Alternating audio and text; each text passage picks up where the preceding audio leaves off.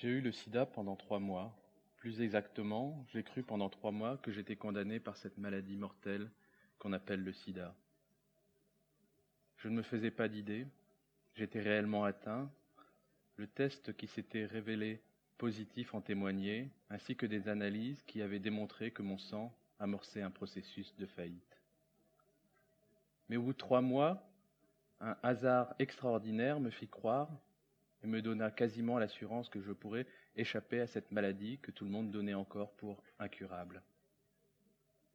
De même que je n'avais avoué à personne, sauf aux amis qui se comptent sur les doigts d'une main, que j'étais condamné, je n'avouais à personne, sauf à ces quelques amis, que j'allais m'en tirer, que je serais par ce hasard extraordinaire un des premiers survivants au monde de cette maladie inexorable.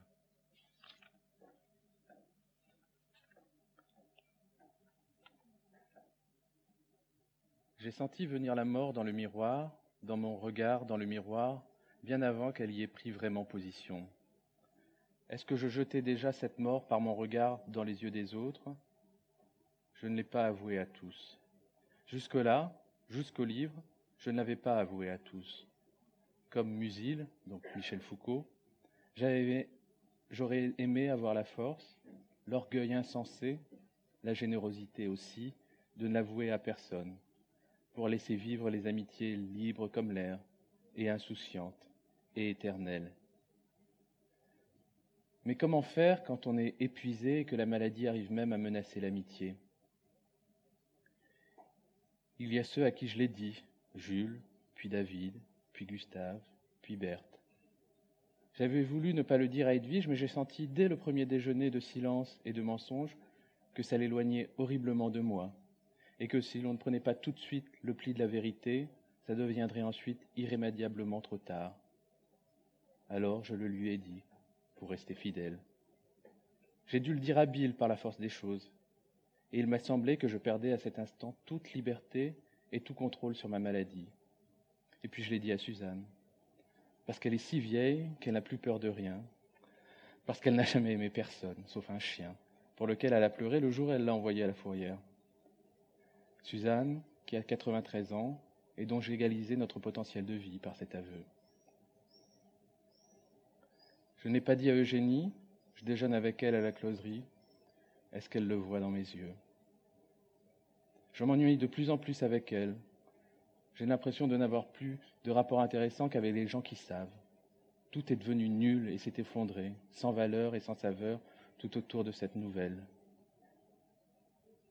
L'avouer à mes parents, ce serait m'exposer à ce que le monde entier me chie à la gueule. Ce serait me faire chier à la gueule par tous les midables de la terre, laisser ma gueule concassée par leur merde infecte. Mon souci principal dans cette histoire est de mourir à l'abri du regard de mes parents.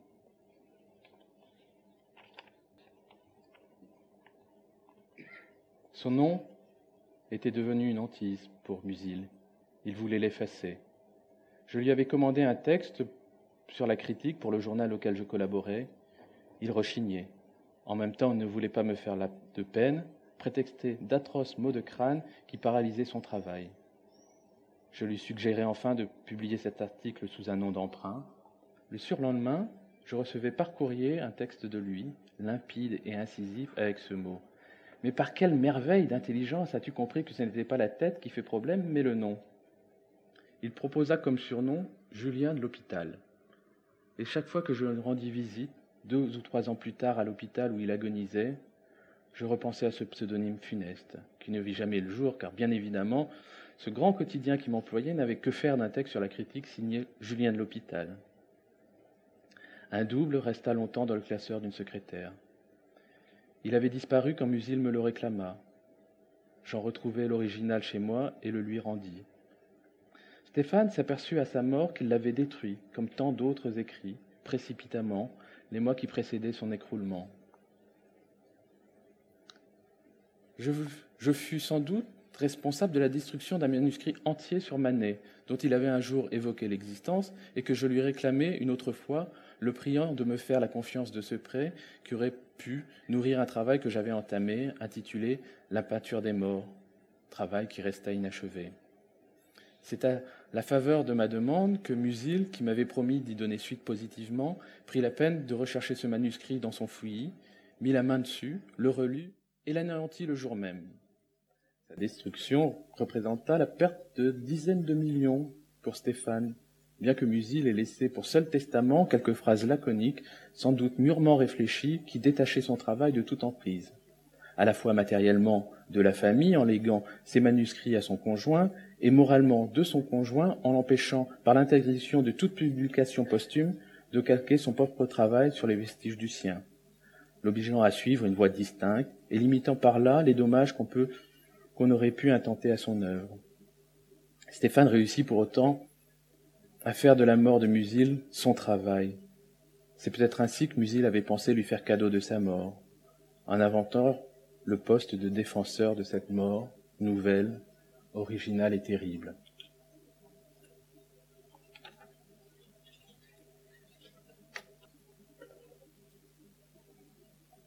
Ce n'est pour l'instant qu'une fatigue inhumaine, une fatigue de cheval ou de singe greffé dans le corps d'un homme, qui lui donne envie à tout moment de fermer les paupières et de se retirer de tout, et même de l'amitié, sauf de son sommeil peut-être.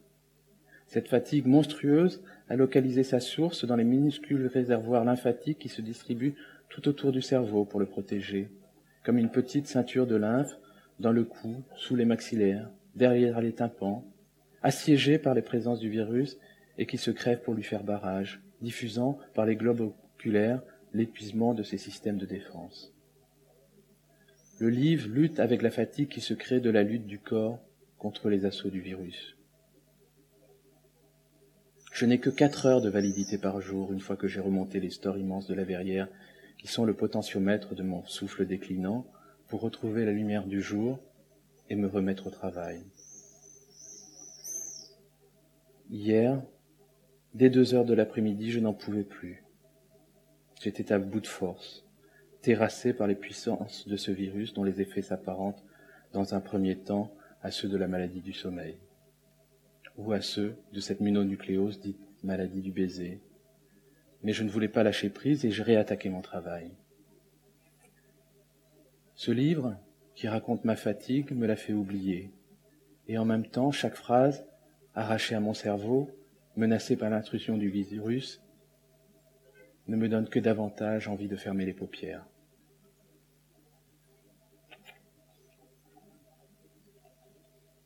Musil avait été transféré à la pitié salpêtrière. Quand j'entrai dans cette nouvelle chambre, elle était pleine d'amis, mais lui n'était pas là. On attendait qu'il rentre de l'ultime tentative de ponction lombaire. On lui avait volé sa moelle. Stéphane lui rapportait ses tas de courriers de la maison. Il ne, ne laissait pas à Musil le soin de l'ouvrir. Il le jetait au fur et à mesure au panier en lui disant que c'était ce que c'était, il y avait dans les envois ce jour-là un livre de Matou.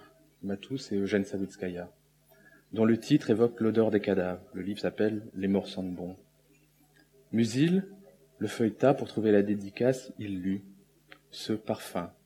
Avec panique, il me demanda ce que cela signifiait et moi, avec une légèreté appliquée, je répondis que c'était du matou tout craché et qu'il n'y avait rien à comprendre là-dedans de particulier. Une connaissance présente pour meubler le silence, relata sa visite au Grand Palais d'une exposition dans laquelle était montré un tableau au titre fameux que Musil avait longtemps, avait longuement commenté dans un essai. Mais Musil ne parvenait pas à voir de quoi il s'agissait. Il posait des questions sur le sujet du tableau, conscient par la gêne générale d'une glissade de son esprit. Le pire pour lui. Quand nous sortîmes tous ensemble de la chambre, parce qu'on devait procéder à des soins, Stéphane nous déclara dans la cour de l'hôpital que la maladie de Musil, il nous l'avait jusque-là pour que nous continuions à faire bonne figure devant lui, et lui l'avait appris depuis peu, était fatale. Qu'on avait décelé plusieurs lésions irréparables au cerveau, mais il ne fallait surtout pas que ça s'ébruite dans Paris, et il partit tout seul, abruptement, en refusant l'aide morale que certains d'entre nous se disaient prêts à lui prodiguer.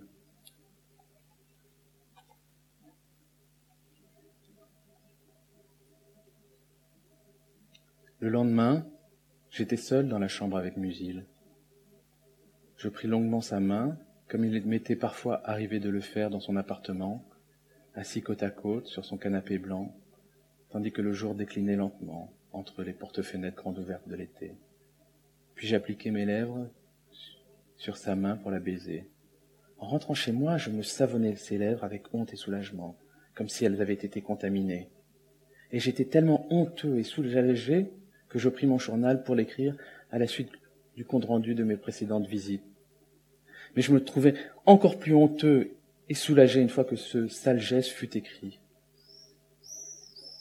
De quel droit écrivais-je tout cela? De quel droit faisais-je de telles entailles à l'amitié vis-à-vis de quelqu'un que j'adorais de tout mon cœur? Je ressentis alors, c'était inouï, une sorte de vision ou de vertige, qui m'en donnait les pleins pouvoirs et qui me déléguait à ces transcriptions ignobles et qui les légitimait en m'annonçant que c'était donc ce qu'on appelle une prémonition, un pressentiment puissant, que j'y étais pleinement habilité, car ce n'était pas tant l'agonie de mon ami que j'étais en train de décrire, que l'agonie qui m'attendait et qui serait identique. C'était désormais une certitude qu'en plus de l'amitié, nous étions liés par un sort thanatologique commun.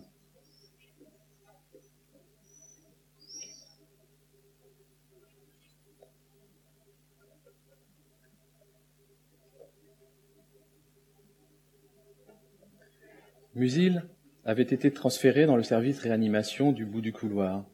Stéphane m'avait prévenu qu'il fallait se désinfecter les mains dans le sas, enfiler les gants, les chaussons de plastique et se revêtir d'une blouse et d'un bonnet antiseptique.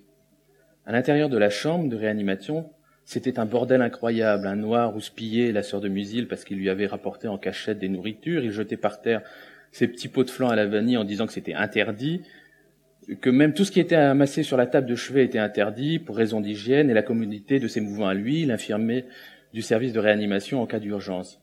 Il dit que ce n'était pas une bibliothèque. Ici, il attrapa les deux livres de Musil que Stéphane lui avait apportés de la maison d'édition et qui sortaient tout juste de l'imprimerie, et décréta que non, on n'en voulait pas ici, qu'il fallait uniquement le corps du malade et les instruments pour le soin. Dans un regard, Musil me pria de ne rien dire et de sortir. Moralement aussi, il souffrait atrocement. Dans la cour de l'hôpital éclairé par ce soleil de juin qui devenait la pire injure au malheur, je compris pour la première fois, car Stéphane l'avait dit mais je n'avais pas voulu le croire, que Musil allait mourir, incessamment sous peu, et que cette certitude me défigura dans le regard des passants. Non, alors, pardon, la phrase est terrible. Dans la cour de l'hôpital, éclairée par ce soleil de juin qui devenait la pire injure au malheur, je compris, pour la première fois, car quand Stéphane l'avait dit, je n'avais pas voulu le croire, que Musil allait mourir, incessamment sous peu. Et cette certitude me défigura dans le regard des passants qui me croisaient, ma face embouillie, s'écoulait dans mes pleurs et volait en éclats dans mes cris. J'étais fou de douleur, j'étais le cri de Munch. Le surlendemain, dans le couloir, j'aperçus Musil derrière la vitre, les yeux clos dans son drap blanc. On lui avait fait une ponction cervicale, il avait la marque du trou sur son front.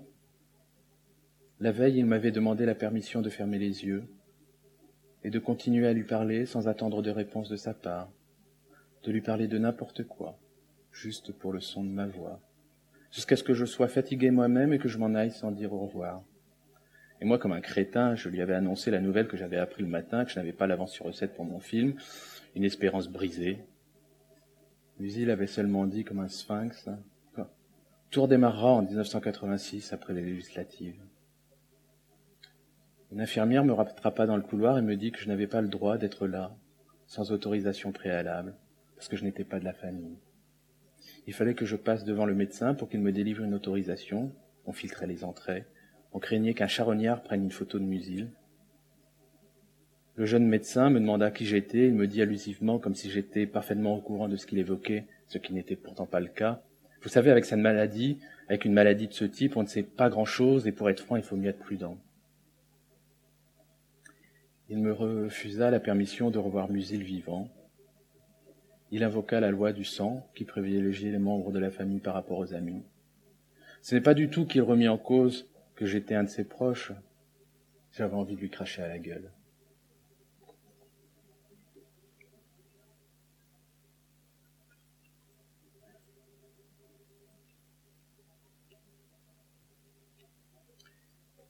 Ni David ni moi ne pûmes revoir Musil, qui pourtant réclamait notre présence, nous confirma Stéphane, que nous appelions chaque jour aux nouvelles.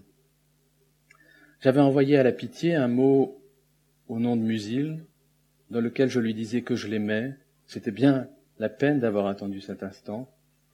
Et j'y avais joint une photo couleur prise par Gustave sur le balcon de l'hôtel d'Assouan où je regardais de dos le soleil se coucher sur le Nil. On laissait au moins passer le courrier, et pour me faire plaisir, Stéphane me dit qu'il prenait, qu'il surprenait souvent Musil avec cette photo à la main quand il arrivait. Désormais, m'expliquait Stéphane, Musil ne s'exprimait plus que par des sentences allusives, par exemple. Je crains que le potlâche ne soit ou ne tourne en ta défaveur. J'espère que la Russie redeviendra blanche. À cause de la loi du sang, outre la visite primordiale de Stéphane, Musil recevait chaque jour la visite de sa sœur dont il s'était beaucoup éloigné malgré leur affection ces dernières années. Le jeune médecin, il l'avait rapporté à Stéphane, passait de longs moments dans la nuit à discourir avec Musil. Une après-midi, je rentrais à mon domicile. Un collègue journaliste me téléphona en me demandant si je détenais des photos de Musil. Je ne comprenais pas, s'effondra en larmes, je raccrochai et pris un taxi pour me rendre à l'hôpital. Dans la cour du bâtiment, qui abritait le service de réanimation, je croisais Stéphane avec d'autres connaissances, qui me dit d'un ton normal Monte vite l'embrasser, il, il t'aime beaucoup. D'un seul coup, seul dans l'ascenseur, j'avais un doute. Il avait dit la phrase au présent, peut-être n'était-ce qu'une rumeur, en même temps l'attitude de Stéphane semblait trop normale pour l'être vraiment. Je m'avançai dans le couloir. Il n'y avait plus personne, ni planton, ni infirmière de garde, comme si tout le monde était parti en vacances après un très grand effort. Je revis derrière la vitre Musil, sous son drap blanc, les yeux clos, avec une étiquette à œiller au poignet ou à la jambe qui dépassait du drap. Je ne pouvais plus entrer dans la cellule, je ne pouvais plus l'embrasser. J'agrippai une infirmière et je, la repoussai dans le couloir en la prenant par la blouse. C'est vrai qu'il est mort Hein? Il est vraiment mort? Je ne voulais surtout pas de réponse. J'avais pris mes jambes à mon cou. Je dévalai le pont d'Austerlitz en chantant à tue-tête la chanson de Françoise Hardy qu'Étienne Dao m'avait apprise par cœur.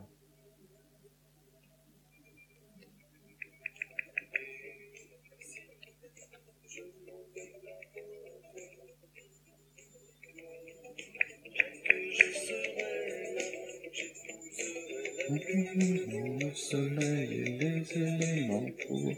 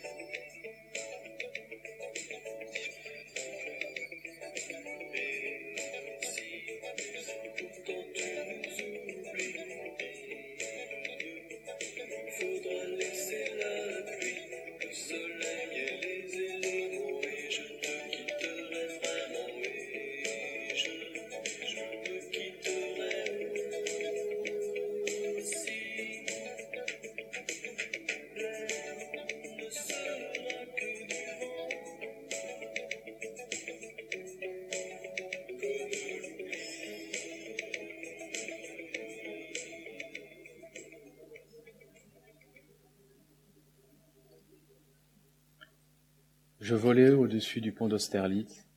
J'étais le détenteur d'un secret que les passants ignoraient encore, mais qui allait changer la face du monde. Le soir même, aux infos, Christine O'Crinte, sa petite chérie, rendrait à Musil son rire clair. Je passais chez David, il était avec Jean. Tous les deux torse nus, ils se grattaient partout. Ils avaient pris de la poudre pour tenir le coup. Ils m'en proposèrent. Je préférais ressortir et continuer de chanter.